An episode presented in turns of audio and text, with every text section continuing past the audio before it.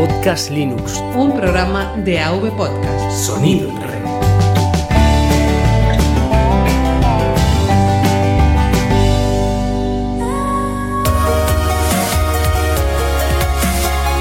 Bienvenidos a Podcast Linux. Un programa para usuarios domésticos del sistema operativo del pingüino.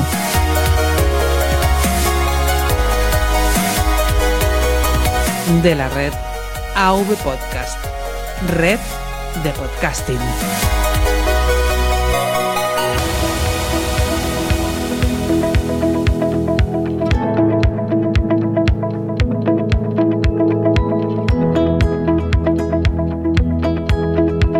Muy buenas oyentes de Podcast Linux, mi nombre es Juan Febles y hoy quiero compartir contigo mis experiencias con dispositivos móviles y Genio Linux. Fiel a nuestra cita quincenal, vamos a disfrutar en torno a media hora de un nuevo episodio. Ya estés en trayecto, haciendo deporte o tareas del hogar, paseando o en tu casa, te doy la bienvenida al episodio 53, Libera tu móvil, un nuevo capítulo que empieza ya. Gestor de arranque. Resumen del episodio. En el gestor de arranque compartiré los pasos y reflexiones a la hora de instalar ROMs libres en diferentes móviles. En el gestor de paquetes hablaremos de ADB y Fastboot, dos comandos indispensables para cambiar el sistema operativo de tu móvil Android. En Comunidad Linux te presentaré a Marcos Costales, podcaster y desarrollador de aplicaciones en Ubuntu Touch. Finalizaremos este episodio escuchando los comentarios de los oyentes en la última sección, el área de notificaciones. Núcleo kernel. Tema central.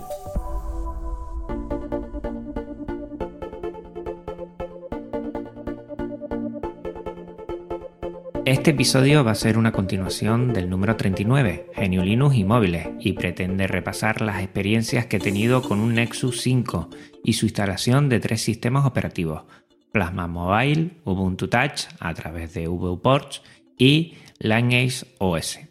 A la espera de LibreM 5, el tiempo estimado más cercano puede ser a inicios de 2019, ya podemos ir probando otros sistemas en dispositivos móviles que se pueden considerar libres o cercanos al software libre. Purins, la empresa detrás de LibreM 5, ha dado nuevos aires a la posibilidad de tener Genio Linux en nuestras manos. Y después de que Canonical descontinuara Ubuntu Touch, guante recogido por UbuPorts con un excelente resultado, cada vez la escena de estos terminales no sale del binomio privativo iOS-Android. Con el terminal apropiado, un poco de lectura y paciencia, puedes ir probando los tres sistemas que anteriormente he indicado y sacar tus propias valoraciones sobre la viabilidad y robustez de estos proyectos. Lo primero, una reseña muy especial y eterno agradecimiento. Hace poco más de un mes buscaba un Nexus 5 para poder probar diferentes ROMs este dispositivo en sí es el santo grial en cuanto a compatibilidad y a día de hoy, con más de 5 años a sus espaldas, sigue siendo un terminal con una gran estética, aunque las nuevas imposiciones de requerimientos, tamaño de pantalla, cámara, etc., hacen que el tiempo no pase en balde. A mi solicitud, Jorge Moreno, amante de Genio Linux y gran fotógrafo, puedes disfrutar de su arte en territoriofotográfico.com escuchó mi búsqueda y ofreció su Nexus 5 sin nada a cambio. Este episodio es gracias en buena parte a él y a quienes aportan y dan valor a este podcast. De nuevo, gracias Jorge. Tras esta sesión he podido ponerme manos a la obra para poder analizar los diferentes ROMs, no sin antes cambiar la batería, paso un poco complicado al no ser esta desmontable, pero que con un video tutorial, las herramientas necesarias y un poco de paciencia pude hacerlo en unos 30 minutos. Y eso que te aseguro que la pericia en arreglos no es lo mío, más bien lo contrario. Esto me ha dado a entender que la obsolescencia programada y la cultura consumista a la que estamos siendo bombardeados es muy grande y que yo mismo soy un esclavo. Muchos de nuestros dispositivos tienen una segunda vida y podemos ofrecerles junto con soluciones de software libre más años de disfrute. No tires nada e intenta seguir cacharreando con ellos. Quien tiene un Nexus 5 tiene un tesoro y las posibilidades de portar casi cualquier móvil Android a soluciones más libres es posible. Empecemos a desgranar cada uno de los sistemas operativos probados, desde el último que he instalado hasta el que conozco desde hace más tiempo. Plasma Mobile. La comunidad KDE no para. Muestra de ello es su entorno de escritorio, KDE Plasma, su distro basada en Ubuntu con su escritorio, KDE Neon, y el proyecto de su portabilidad a los dispositivos móviles, Plasma Mobile. A pocos días de grabar este episodio me di cuenta que se podía instalar en el Nexus 5 y no quise perderme la oportunidad de probarlo. El equipo de desarrollo lleva dos años trabajando en este proyecto. La idea es portar las aplicaciones KDE a terminales táctiles, ya sea smartphone o tablet aprovechando todo el ecosistema de aplicaciones que ya tienen en su comunidad. Me llama mucho la atención su organización en ventanas y lo bien que han sabido adaptar su concepto de escritorio a estos dispositivos. Por ahora puede instalarse en el Nexus 5 y el Nexus 5X. En GNU Linux es relativamente fácil, solo tienes que seguir las indicaciones que nos ofrece el proyecto en su web plasma-mediomobile.org. Necesitarás dos comandos ADB y fastboot. Con ellos podremos conectar nuestro PC al terminal Android y poder realizar los flasheos pertinentes. Son indispensables para cambiar nuestros terminales a sistemas más libres y de ellos te hablaré largo y tendido en la siguiente sección, gestor de paquetes. Una vez desbloqueado el terminal y borradas la caché y los datos de usuario, todo esto con simples líneas de comandos, tendremos que descargar la herramienta de flasheo desde el GitHub de Plasma Mobile y ejecutarlo. Solo necesitarás paciencia, pues todo tarda unos 20 minutos. No te agobies si crees que el móvil no responde, deja que termine todo el flasheo. Yo me fui a dar una buena ducha, que soy un desesperado. Lo más que me llamó la atención fue el sonido inicial de arranque, una voz masculina, creo que en portugués, que intuyo que es un saludo bienvenida. Me dio un susto de muerte. La pantalla inicial es el concepto del entorno KDE perfectamente traducido a un teléfono inteligente. Viene con varias aplicaciones como Firefox, Chromium, Audacious, juego de ajedrez o Coco, un sencillo editor de imágenes para visualizar, editar y compartirlas. En la parte inferior botones para acceder a las aplicaciones, un home y otro para retroceder. En el lado superior un panel de notificaciones desplegable para acceder a más opciones de configuración. Contiene la aplicación Discover para instalar nuevas aplicaciones, al igual que lo puedes hacer en tu ordenador con distros de este entorno de escritorio. He encontrado Plasma Mobile muy esperanzador, un sistema que puede ser una alternativa interesante para aquellos que quieran tener en su terminal el entorno de escritorio KDE Plasma. Yo, que llevo casi un año con KDE Neon, Sentí tener en mis manos una extensión de mi ordenador y eso está genial. Todavía debe seguir este proyecto en su desarrollo, pero apuntan bien alto, recogiendo todo el esfuerzo de la comunidad KDE. Si tienes un Nexus 5 o un Nexus 5X, deberías probarlo. Ubuntu Touch. Mucho se ha hablado de Ubuntu Touch y la descontinuación de Canonical a este proyecto hecho que muchos sufrimos al creer que se perdía mucho esfuerzo y una gran posibilidad de tener GNU Linux en terminales móviles.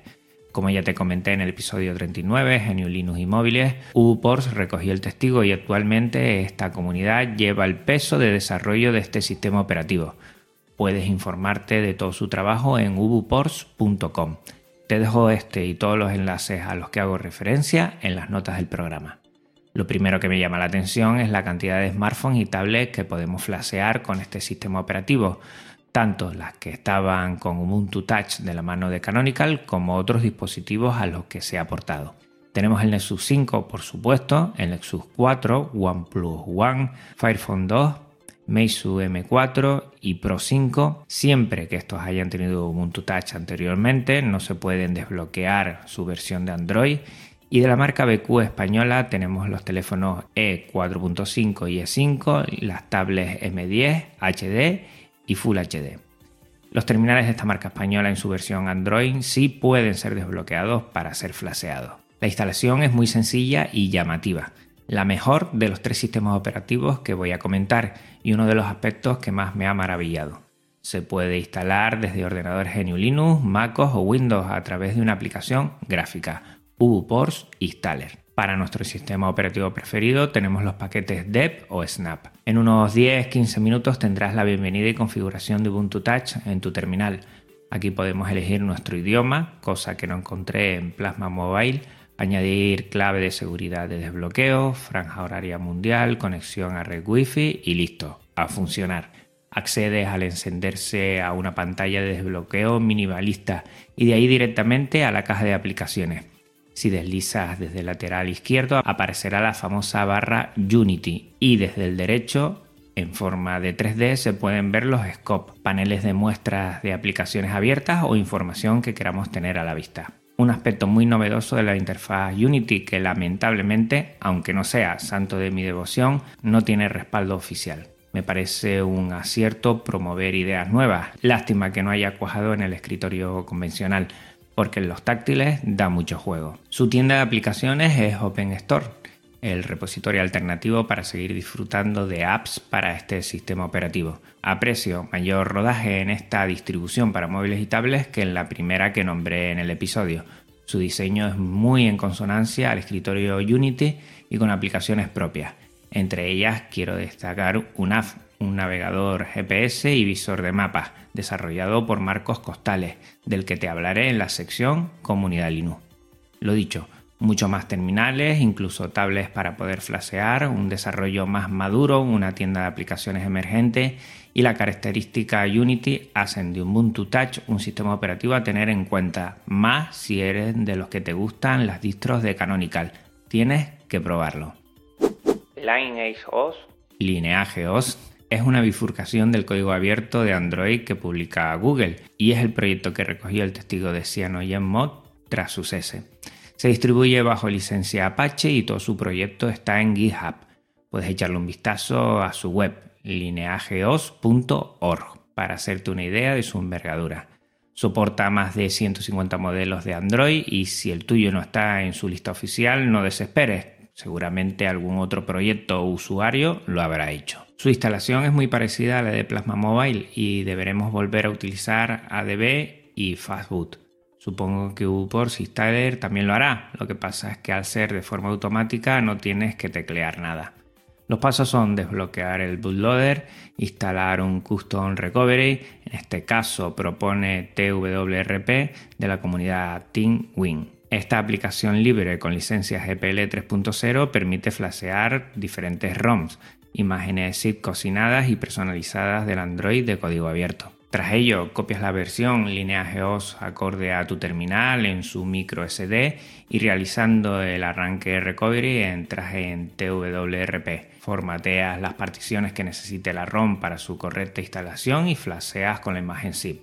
No suele ser muy complicados los pasos, pero repito, paciencia y atención a los archivos que utilizamos. Nadie quiere un pisapapel más en su casa. Opcionalmente se le pueden añadir más zips como las GAPS, las Google Apps, para seguir usando estos servicios, pero nosotros no lo vamos a hacer. Así tendremos un móvil un poco más libre. Te dejo a tu elección tomar o no esta opción. Por una parte, nos libramos de estar en un entorno controlado por Google. Por contra, no tendremos, por ejemplo, su tienda de aplicaciones, Google Play.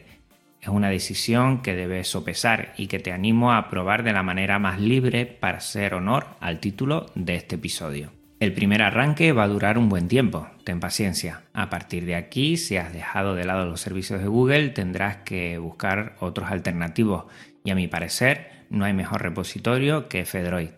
Fedroid es la aplicación que sí o sí deberíamos tener instalada en nuestro Android si te gusta el software libre.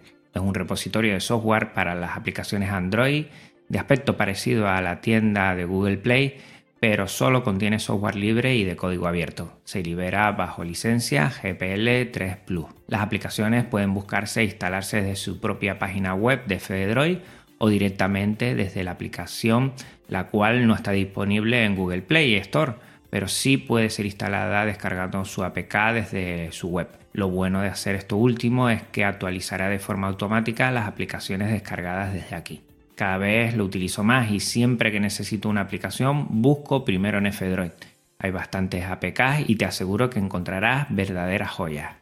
Con Lineage OS y F-Droid más aplicaciones de software libres, tienes un móvil con un sistema muy cercano a la cultura libre, muy eficiente, actualizado a versiones Android que muchas veces está mejor optimizado o es más actual que las que te ofrece el propio dispositivo de fábrica y que depende de comunidades simpatizantes con el software libre y de código abierto. La productividad y el ecosistema de las aplicaciones de Lineage OS es el más completo de las tres distribuciones comentadas en este episodio, una alternativa parecida a la experiencia Android Google que muchos tenemos en otros dispositivos más privativos. Te animo a varias cosas. A probar cada uno de estos sistemas operativos si tienes oportunidad y otros que seguro que hay por ahí. Por falta de tiempo no he podido instalar Sailfilos y seguro que algunos se me quedan por desconocimiento. También te invito a colaborar en estos tres proyectos que hacen posible que disfrutemos de conceptos libres en dispositivos móviles. Aporta tu tiempo, dalos a conocer y, por qué no, ayuda económicamente si puedes hacerlo.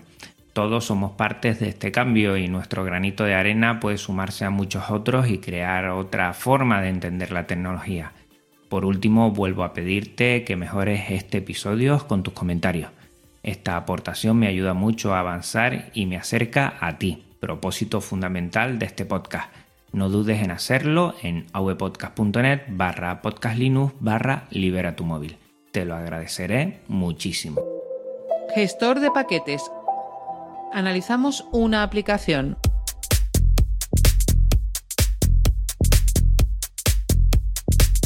Para realizar todos los flasheos en terminales Android necesitas SDK Tools, Software Development Kit y específicamente dos comandos, ADB y Fastboot. Estas herramientas de desarrollo se publican bajo licencia Apache 2.0. Lo puedes instalar tanto en tu distro favorita GNU Linux como en MacOS o Windows. Una vez hecho esto, lo único que tienes que hacer es abrir la terminal y usar estos comandos con sus opciones necesarias. Veamos las diferencias entre ADB y Fastboot. ADB son las siglas de Android Debug Bright, herramienta que nos permite interactuar con nuestro smartphone Android desde nuestro PC. Fastboot realiza también una conexión con el dispositivo, pero cuando lo hemos arrancado en modo bootloader. El bootloader es el gestor de arranque de un dispositivo Android. Es el primer programa que se ejecuta en el procesador cuando enciendes tu smartphone se encarga de cargar el kernel Linux y el sistema operativo Android. Lo importante de este gestor de arranque es que tenemos que poder acceder a él para flashear nuevas ROMs en nuestro dispositivo. Por ejemplo, ADB podemos utilizarlo de la siguiente forma. ADB device, con este comando tenemos una lista de todos los dispositivos conectados al ordenador. Esto es muy útil para saber si nuestro dispositivo ha sido reconocido por el PC y en el caso de que conectemos más de un dispositivo a la vez. ADB Reboot, eh, con esta instrucción reiniciaremos nuestro teléfono. ADB Reboot Recovery, para reiniciar en modo recovery por si necesitamos instalar algún archivo zip desde aquí. ADB Reboot Bootloader para reiniciar nuestro terminal en modo bootloader para poder usar el fastboot puedes hacerlo directamente desde el dispositivo con las teclas bajar volumen más botón de encendido. Puede que estas varían según algunos modelos. Pasemos a fastboot. Fastboot Device, al igual que con ADB, con este comando tenemos una lista de todos los dispositivos Android conectados a la computadora. Fastboot o en Unlock, con esta instrucción vamos a poder desbloquear el bootloader del dispositivo. En algunos casos vamos a tener que añadir a esta instrucción un código de desbloqueo que nos tiene que facilitar el fabricante de nuestro smartphone, Fastboot Reboot para reiniciar el dispositivo de forma normal, Fastboot Reboot Bootloader para volver a reiniciar en modo bootloader y seguir usando el Fastboot y Fastboot Flash partición archivo imagen. Nos permite flashear una partición del dispositivo como la Recovery Boot Radio System y con esta instrucción podemos instalar un Custom Recovery como TWRP o flashear un nuevo firmware al completo. Como escuchas, por medio de la terminal puedes hacerte con el control de tu Android y empezar a cambiar tu sistema operativo. Hay muchos tutoriales de tu modelo y con poco que busques a través de DuckDuckGo conseguirás mucha información. Anímate y libera tu móvil. Mi recomendación es que empieces por algunos que ya no tengas en uso ordinario y si te animas y quieres, pases al que utilices a diario. Comunidad Linux.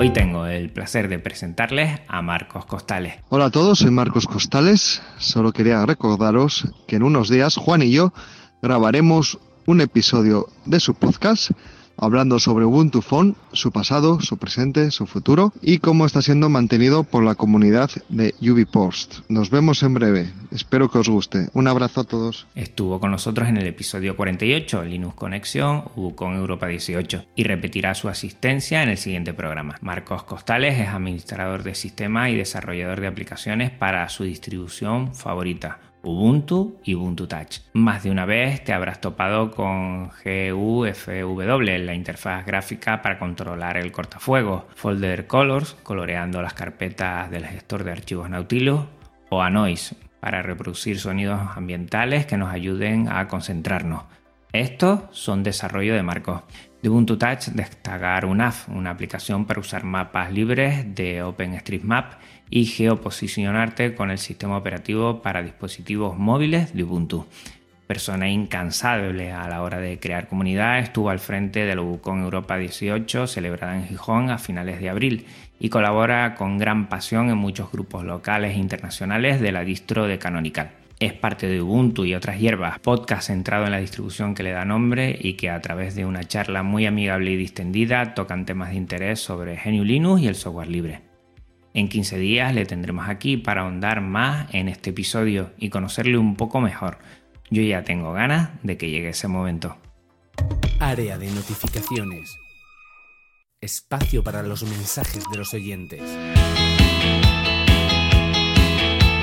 En ovpodcast.net nos han dejado los siguientes comentarios. Alexander dice, saludos, me he quedado pensando mucho en lo de los Chromebooks. Creo que pueden ser de utilidad como medio para esparcir la palabra de software libre. Personalmente ya no puedo confiar ni en Google, ni en Microsoft, ni en sus servicios.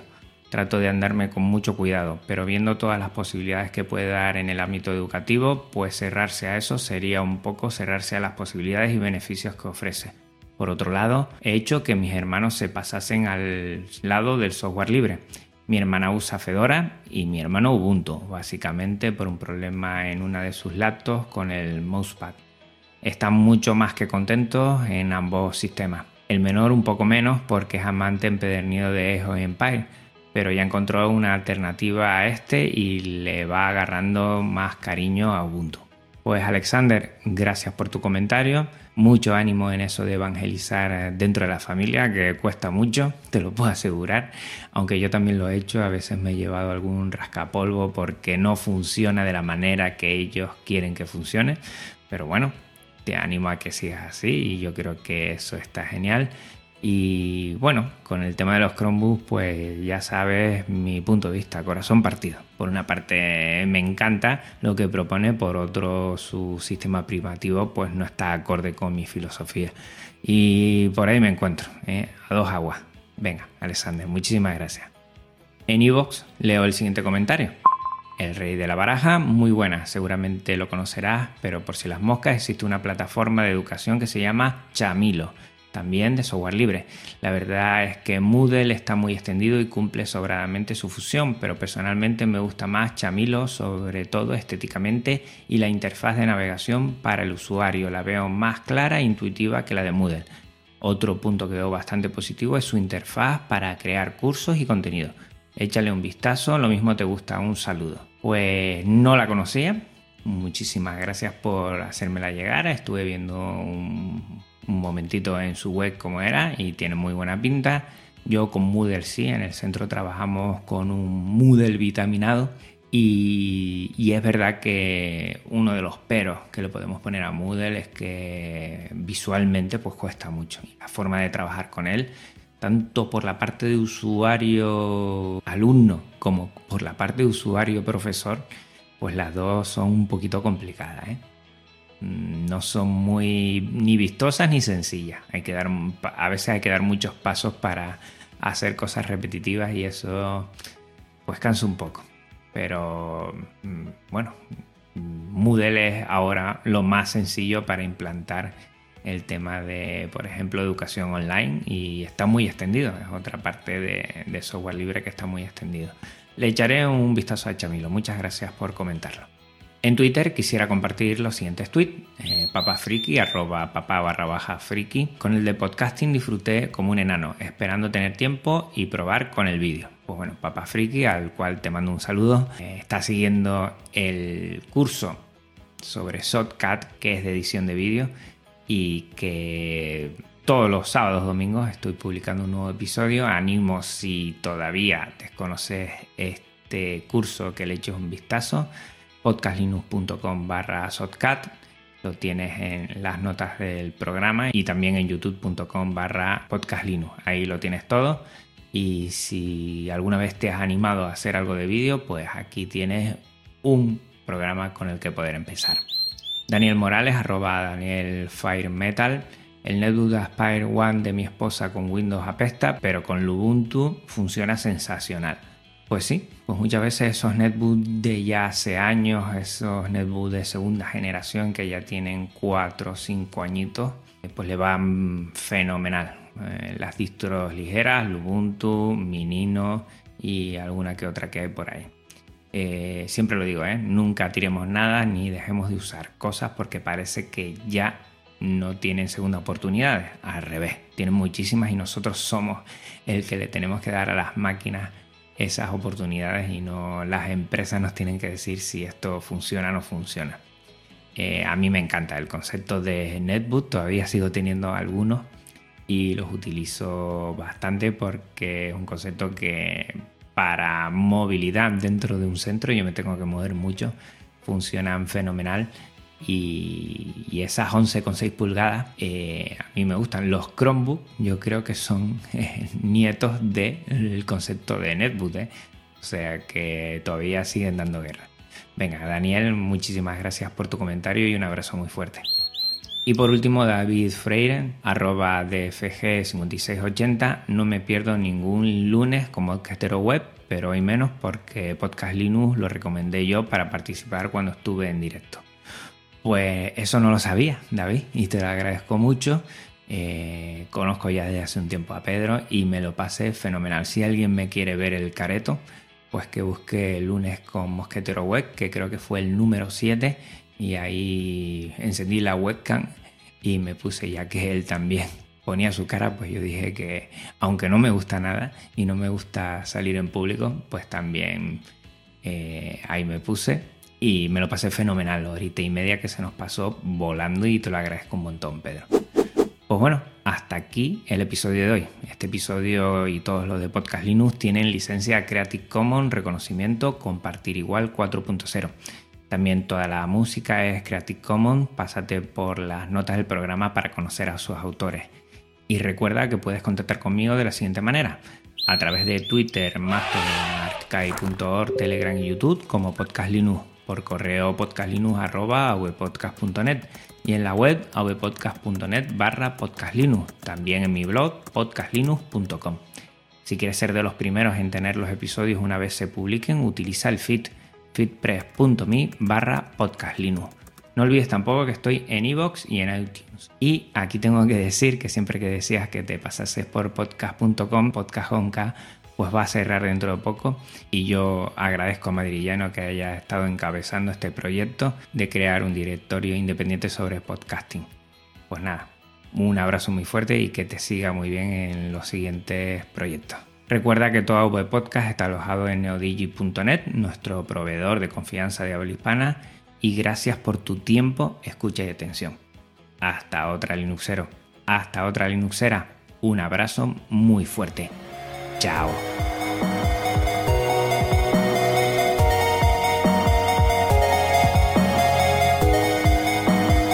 avpodcast.net